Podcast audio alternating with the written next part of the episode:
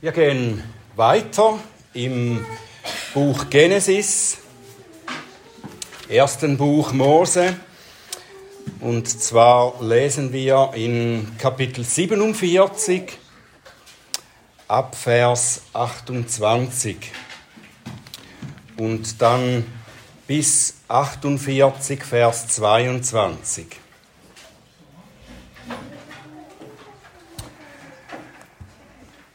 Das ist das Wort Gottes. Und Jakob lebte im Lande Ägypten 17 Jahre und die Tage Jakobs, die Jahre seines Lebens betrugen 147 Jahre. Und als die Tage Israels nahten, dass er sterben sollte, rief er seinen Sohn Josef und sprach zu ihm, wenn ich nun Gunst gefunden habe in deinen Augen, dann lege doch deine Hand unter meine Hüfte und erweise Gnade und Treue an mir, begrabe mich doch nicht in Ägypten, wenn ich mich zu meinen Vätern gelegt habe. Dann führe mich aus Ägypten heraus und begrabe mich in ihrem Grab. Und er sprach, ich werde tun nach deinem Wort. Er aber sagte, schwöre mir. Da schwor er ihm. Und Israel neigte sich anbetend nieder am Kopfende seines Bettes. Und es geschah nach diesen Dingen, dass man dem Josef sagte, siehe, dein Vater ist krank. Da nahm er seine beiden Söhne, Manasse und Ephraim, mit sich. Und man berichtete dem Jakob und sagte, siehe, dein Sohn Josef kommt zu dir. Da machte sich Israel stark und setzte sich im Bett auf. Und Jakob setzt, sagte zu Josef, Gott der Allmächtige erschien mir in Luz im Land Kanaan und er segnete mich und sprach zu mir, siehe, ich will dich fruchtbar machen und dich vermehren und ich will dich zu einer Schar von Völkern machen und dieses Land deiner Nachkommenschaft nach dir zum ewigen Besitz geben. Und nun deine beiden Söhne, die dir im Land Ägypten geboren wurden, bevor ich zu dir nach Ägypten kam, sollen mir gehören. Ephraim und Manasse sollen mir gehören, wie Ruben und Simeon. Aber deine Kinder, die du nach ihnen gezeugt hast, sollen dir gehören. Nach dem Namen ihrer Brüder sollen sie genannt werden in ihrem Erbteil. Denn ich, als ich aus Padan Aram kam, starb Rachel bei mir im Land Kanaan. Auf dem Weg, als es noch eine Strecke Landes war, um nach Ephrata zu kommen. Und ich begrub sie dort am Weg nach Ephrata, das ist Bethlehem. Als Israel die Söhne Josef sah, sagte er, wer sind diese? Und Josef sagte zu seinem Vater, das sind meine Söhne, die Gott mir gegeben hat.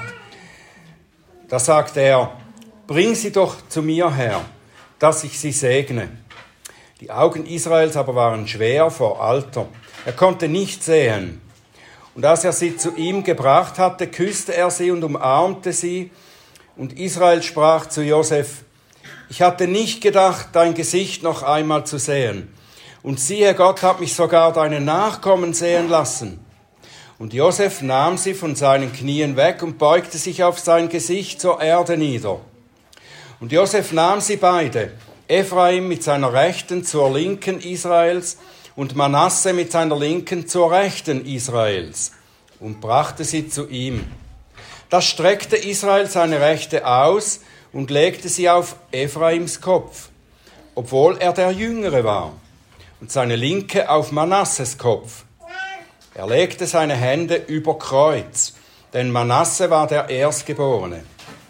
Und er segnete Josef und sprach, der Gott, vor dessen Angesicht meine Väter Abraham und Isaac gelebt haben, der Gott, der mich geweidet hat, seitdem ich bin bis zu diesem Tag, der Engel, der mich von allem Übel erlöst hat, segne die Knaben und in ihnen werde mein Name genannt und der Name meiner Väter Abraham und Isaak. Und sie sollen sich vermehren und zu einer Menge werden mitten im Land. Und als Josef sah, dass sein Vater seine rechte Hand auf Ephraims Kopf legte, war es schlecht in seinen Augen. Und er fasste die Hand seines Vaters um sie von Ephraims Kopf wegzuwenden, auf Manasses Kopf. Und Josef sagte zu seinem Vater, nicht so mein Vater, denn dieser ist der Erstgeborene. Lege deine Rechte auf seinen Kopf. Aber sein Vater weigerte sich und sprach, ich weiß es, mein Sohn, ich weiß es. Auch er wird zu einem Volk werden und auch er wird groß sein. Jedoch wird sein jüngerer Bruder größer sein als er. Und seine Nachkommenschaft wird eine Fülle von Nationen werden. Und er segnete sie an jenem Tag und sprach, mit dir wird Israel segnen und sagen, Gott mache dich wie Ephraim und wie Manasse. So setzte er Ephraim vor Manasse. Und Israel sprach zu Josef, siehe, ich sterbe, aber Gott wird mit euch sein und euch in das Land eurer Väter zurückbringen. Und ich gebe dir einen Bergrücken über deine Brüder hinaus, den ich aus der Hand der Amoriter mit meinem Schwert und mit meinem Bogen genommen habe. Lieber himmlischer Vater, wir danken dir für dein wunderbares Wort. Wir danken dir, dass du zu uns sprichst, dass du uns stärken und aufrichten, ermahnen, trösten, Wegweisung geben willst. Bitte hilf, Herr, dass wir dein Wort mit Aufmerksamkeit bedenken, dass unsere Herzen auf dich gerichtet sind, so dass wir auch den erhöhten Christus vor Augen sehen können. Und wir bitten dich, Herr, dass du unsere Gedanken unseres Herzens und die Worte meines Mundes angenehm sein lässt in deinen Augen. Amen. Ja, wir nähern uns so langsam dem Ende des Buches Genesis, des Buches der Anfänge. Gleichzeitig kommen wir auch zum Ende des Lebens Jakobs. Und zwischen diesen beiden Dingen, also dem Ende des Buches und dem Ende des Lebens Jakobs, da gibt es einen bedeutenden Zusammenhang.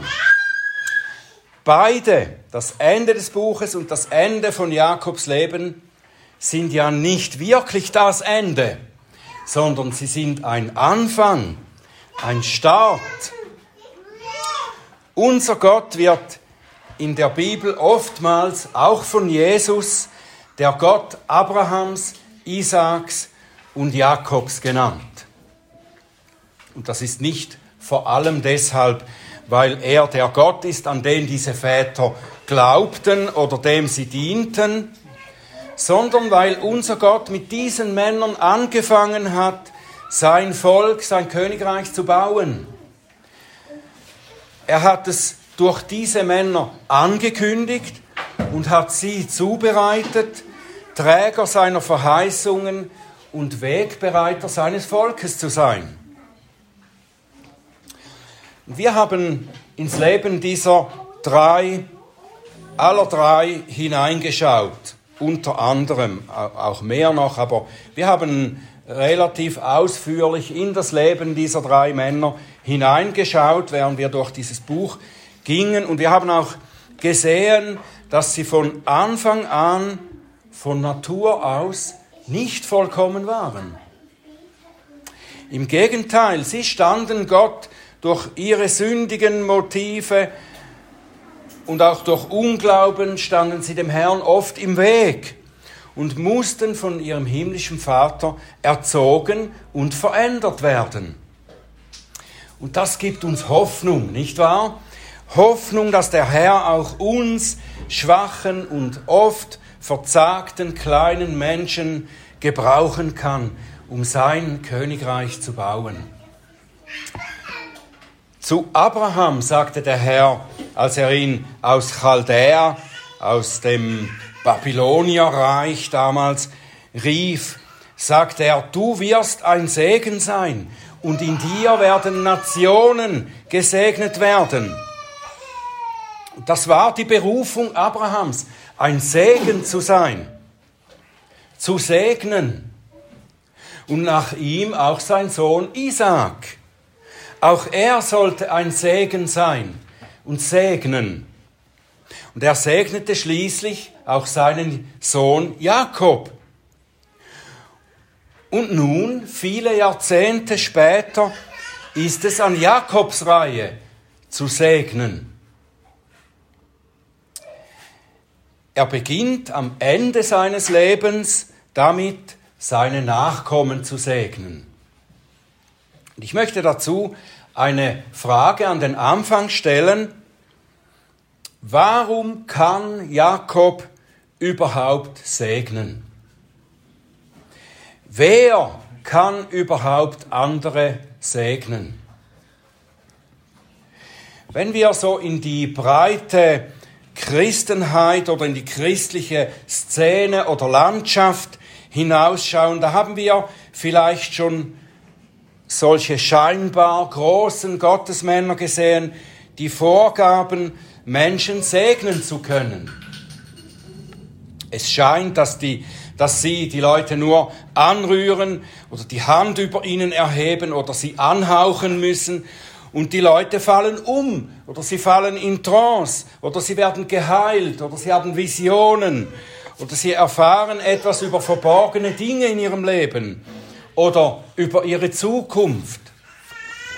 Und sie sagen dann, ich bin gesegnet worden von großartigen, starken, geistbegabten Propheten und Führern. Wie anders dagegen sieht Jakob aus. Er liegt quasi schon im Sterben. Nur mit Mühe richtet er sich von seinem Sterbebett oder in seinem Sterbebett auf, um seinen Nachkommen die Hand, die zittrige Hand aufs Haupt zu legen. Und er sieht kaum mehr etwas, so dass er Josef fragen muss, wer seine Söhne sind. Und dieser Vorgang war vielleicht von außen betrachtet ein eher erbärmliches Bild, wenn wir uns das so vorstellen. Viele von euch wissen, dass ich während der Jahre, in denen ich als Pfleger in einem Altenheim gearbeitet habe oder in mehreren sogar, da habe ich manche Männer am Ende ihres Lebens angetroffen, die wirklich ein erbärmliches Bild abgaben. Männer, die in ihrem Leben Großes erreicht haben, Großes geleistet haben. Ein Gemeindepräsident, ein Architekt, ein Professor, ein Arzt, ein Lehrer, ein Pfarrer. Männer, die nun nicht mehr selber stehen konnten, die nicht allein zur Toilette gehen konnten, die man waschen musste und reinigen musste, die nicht mehr selber essen konnten, aller Lebenskraft beraubt.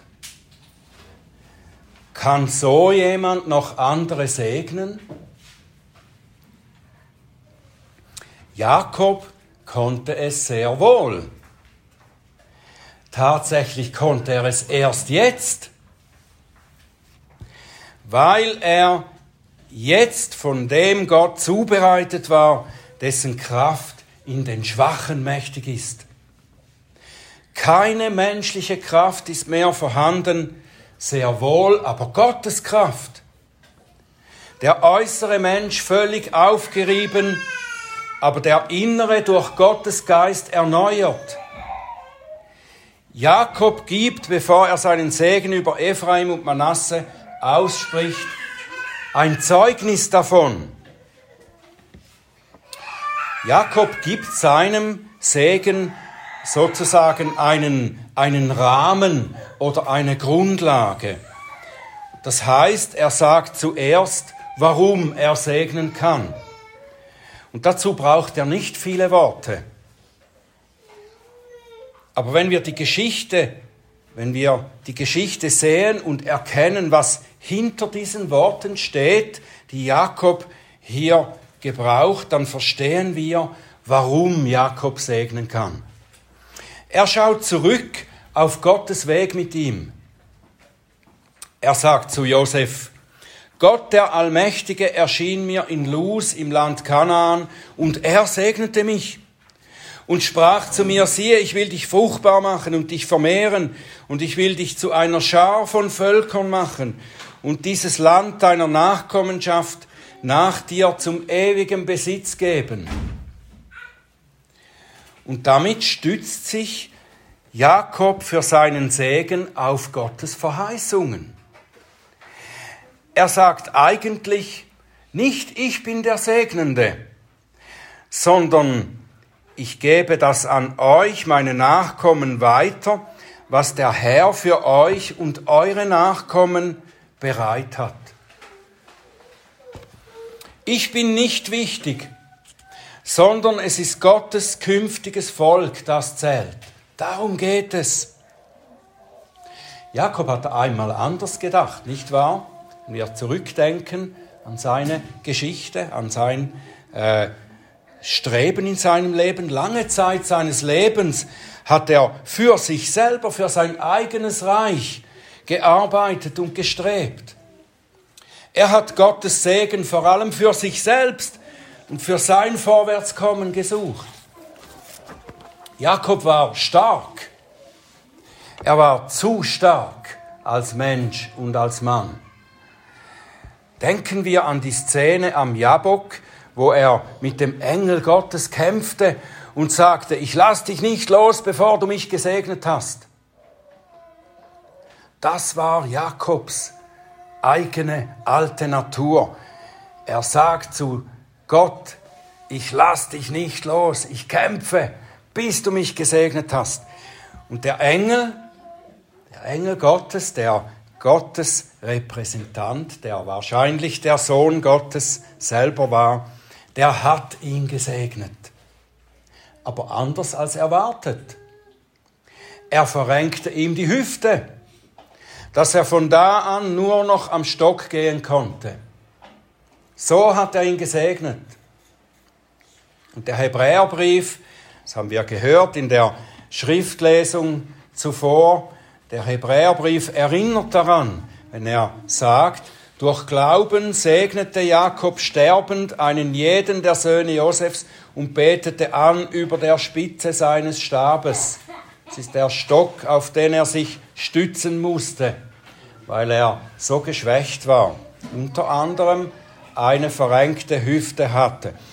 Jakob erinnert sich aber ziemlich sicher nicht nur an diese, sondern an alle schweren Erfahrungen, die er auf seinem Weg gehen musste, und durch die ihn der Herr verändert hat.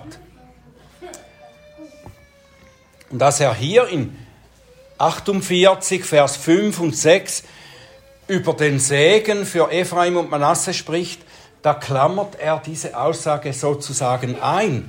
Davor in den Versen 3 bis 4, da nennt er die Verheißung in Luz, das ist in Bethel, am Anfang seines Weges und danach in Vers 7 den Tod seiner geliebten Frau Rachel am Ende dieses Weges. Und zwischen diesen Ereignissen, die er da nennt, da liegt die ganze Geschichte der Erziehung Gottes, wie er Jakob zu Laban führte und ihn durch all die Schwierigkeiten dort zurück nach Kanaan brachte. Bestimmt denkt er daran und erkennt im Rückblick, dass der Herr ihn durch all diese Erfahrungen eigentlich gesegnet hat. Und als dann der Segen über Jakobs Söhne, als er sie dann ausspricht, diese Segnungen, beschreibt er den Gott, der sie segnen soll. Vers 15. Der Gott, vor dessen Angesicht meine Väter Abraham und Isaac gelebt haben, der Gott, der mich geweidet hat, seitdem ich bin, bis zu diesem Tag, der Engel, der mich von allem Übel erlöst hat, der soll segnen. Das Übel, von dem Gott ihn erlöst hat, das sind nicht die schweren Umstände und das Leid, durch das er gehen musste. Davon hat Gott ihn nicht befreit, das hat er gerade nicht weggenommen, sondern durch diese Schwierigkeiten und Leiden hat er ihn erlöst von seiner Sündhaftigkeit, von seinem Streben nach Erfolg für sich selbst. Dafür ein Segen für Gottes Volk zu sein. Er versteht, dass sein Hirte ihn durch all die schweren Erfahrungen davon gereinigt hat, von diesen Dingen, von diesen sündhaften Haltungen und ihn verändert hat. Und sein ganzer Rückblick, den er hier gibt, spricht davon, warum Jakob überhaupt segnen kann.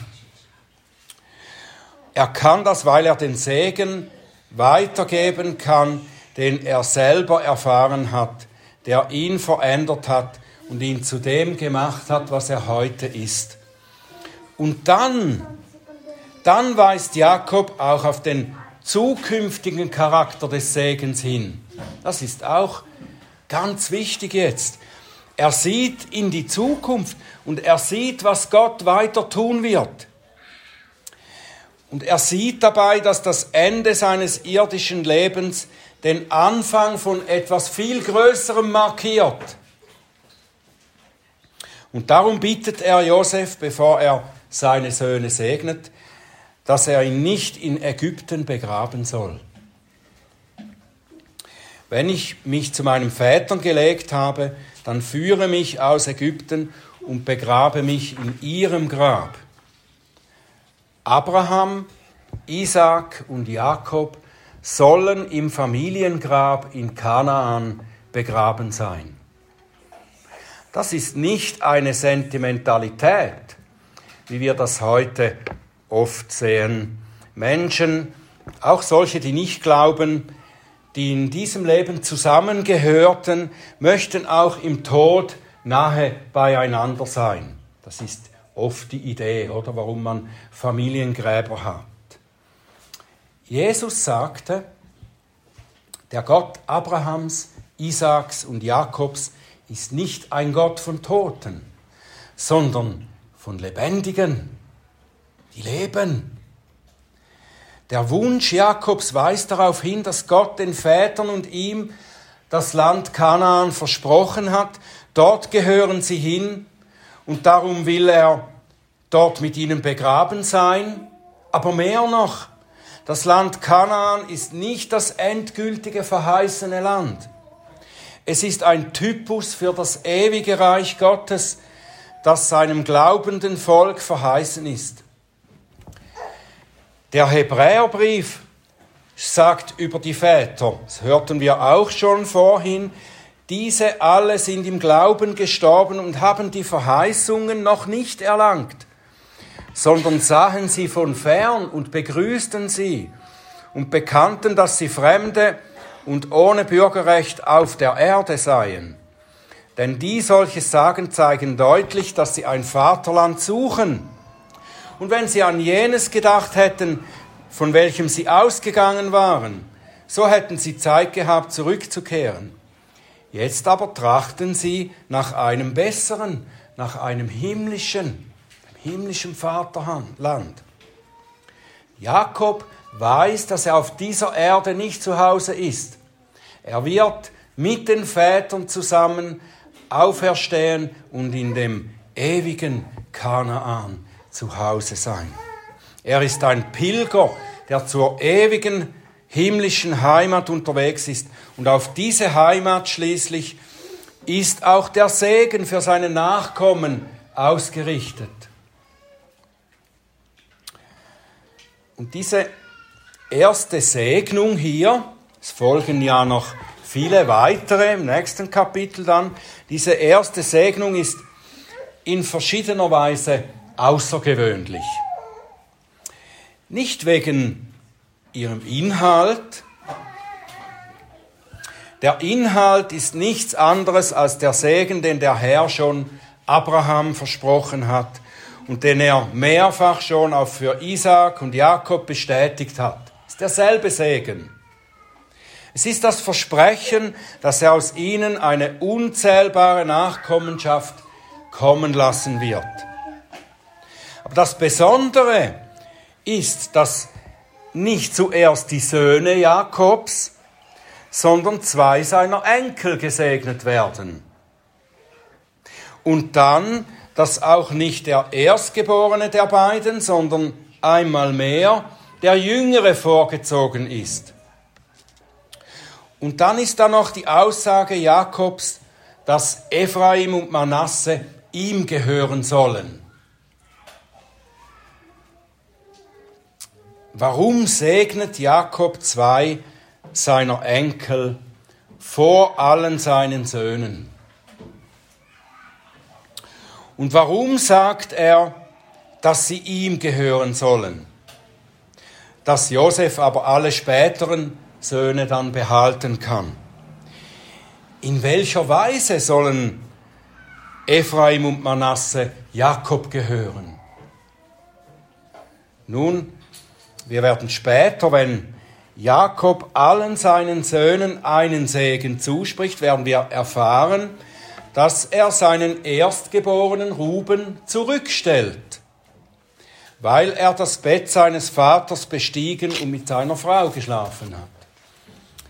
Und darum bekommt eben nicht Ruben, sondern ein anderer das Erstgeburtsrecht. Warum aber nicht ein anderer Sohn? Zum Beispiel Judah, aus dem ja der Erlöser kommen wird, sondern stattdessen ein Enkel? Ehrlich gesagt, ich weiß es nicht mit Sicherheit. Wir sehen einfach, dass Gott einmal mehr unserer menschlichen Logik einen Strich durch die Rechnung macht und den erwählt, der uns nicht in den Sinn käme. Wer von uns hätte gedacht, ja, wenn Jakob jetzt, so wie es üblich war, seine Söhne segnet, da wird er wahrscheinlich zuerst Ephraim, seinen Enkel, an die erste Stelle nehmen. Das hätte niemand sich ausdenken können, wahrscheinlich.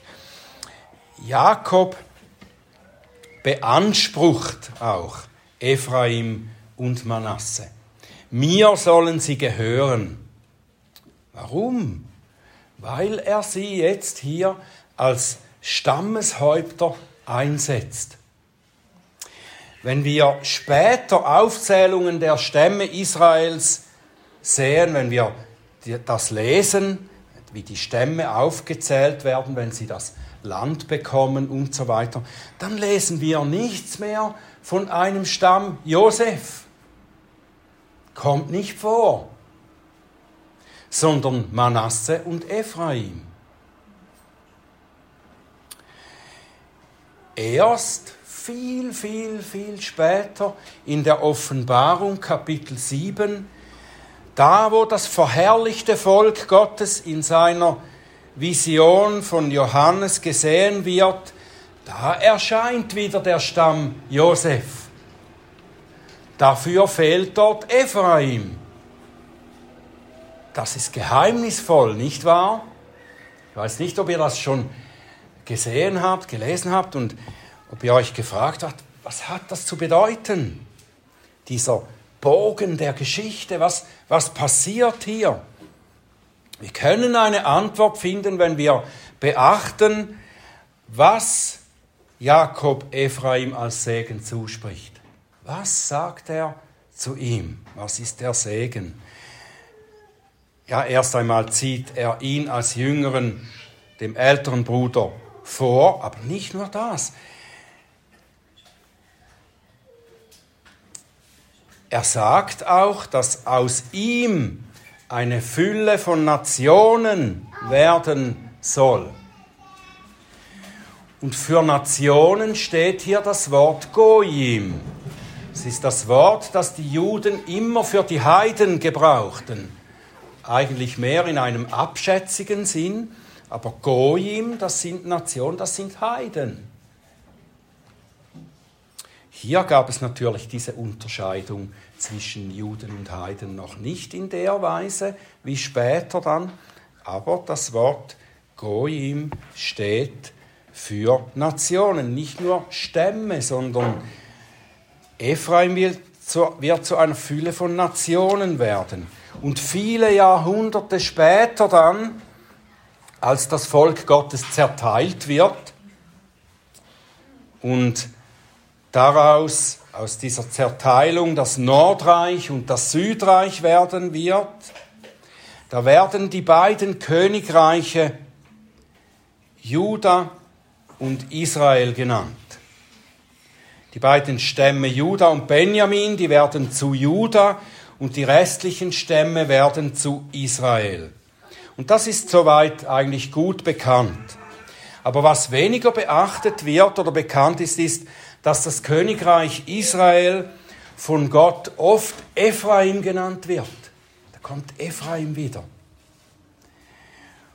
Und nachdem diese beiden Königreiche, also Juda und Israel oder Juda und Ephraim eben, als die dann erobert wurden und ins Exil verschleppt wurden, da kehrt viel später Juda wieder zurück. Aber die restlichen Stämme nicht. Die kehren nicht mehr zurück. Sie lösen sich unter den Heidenvölkern auf. Sie sind nicht mehr identifizierbar, bis heute nicht. Wenn wir heute von Juden sprechen, das sind die zwei Stämme, die Juda genannt wurden, Juda und Benjamin. Die anderen können, könnten, konnten nicht mehr identifiziert werden. Die sind aufgelöst in den Heiden. Aber in der Vision von Johannes, der die verherrlichten Heiligen dann sieht, werden sie alle genannt. Wie kann das sein? Genau, indem die Nationen zum Glauben kommen und dem Volk Gottes hinzugetan werden, kommt Ephraim wieder dazu. Wenn wir nämlich in der Apostelgeschichte davon lesen, wie Petrus seine Pfingstpredigt hielt, durch die dann über 3000 zum Glauben kamen. Da heißt es, dass da Menschen aus jeder Nation unter dem Himmel da waren, die die Apostel in den Sprachen ihrer Herkunftsländer reden hörten. Und aus ihnen kam diese große Menge zum Glauben, aus allen Nationen. Und nach ihnen bis heute eine unzählbare Schar aus allen Nationen, viel mehr als Juden. Und so erfüllt sich der Segen für Ephraim, dass er größer als sein Bruder zu einer Menge von Nationen werden soll. Und vielleicht ist das auch der Grund dafür, dass in der Offenbarung Ephraim nicht mehr unter den aufgezählten Stämmen der 144.000 genannt wird. Dafür wird aber auch noch eine große Schar genannt, die niemand zählen kann. Das scheint Ephraim zu sein. Wenn Paulus im Römerbrief Kapitel 9 bis 11 so die, den Bogen der Geschichte spannt und über die Erwählung der Israeliten und Heiden zu einem Volk spricht, da ruft er am Ende aus, O Tiefe des Reichtums, sowohl der Weisheit als auch der Erkenntnis Gottes, wie unerforschlich sind seine Gerichte und unausspürbar seine Wege. Da müssen wir doch darüber staunen und anbeten, wie Gott seine Geschichte lenkt wie er so, so kleine Anfänge macht und da etwas voraussagt und wie sich dann das erfüllt. Hätten wir doch nie so uns ausdenken können. Da, da muss man staunen und preisen. Jakob, kein großer und bedeutungsvoller Gottesmann, sondern ein begnadigter Sünder, der alt und schwach geworden ist, kann diesen Segen weitergeben, durch den schließlich das weltumspannende Bundesvolk Gottes entsteht. Jakob, der ein paar Jahre zuvor zum Pharao sagte, wenig und böse sind die Tage meiner Fremdlingschaft, der pessimistisch nur auf die schweren Zeiten in seinem Leben sah, der sieht jetzt im Rückblick die Segnungen des großen Hirten in seinem Leben. Wir sind Jakob. Du bist Jakob. Du bist in Bezug auf die Dinge Gottes schwach, arm und von Natur aus nicht sehr nützlich. Aber du hast den großen Hirten, der dir wie Jakob dich weidet und dich gemäß dem Segen an die Väter behandelt. Lasst uns wie Jakob lernen, nicht nur die Schwierigkeiten und das Leid in unserem Leben zu fixieren, sondern zurückzublicken und den Weg des Segens, den der Herr von den Vätern über Israel und Ephraim und über Christus zu uns geführt hat, erkennen und darüber staunen. Der Hirte, der Jakob weidete, der seine leidvollen Zeiten gebrauchte, um ihn zu einem Mann des Segens zu machen. Dieser Hirte ist Christus. Er ist auch unser Hirte. Und er verändert auch uns und er gestaltet uns um, damit wir in aller menschlichen Schwachheit schließlich seinen Segen weitergeben können. An unsere leiblichen Nachkommen, und an alle, die noch fern sind, so viele der Herr hinzurufen wird.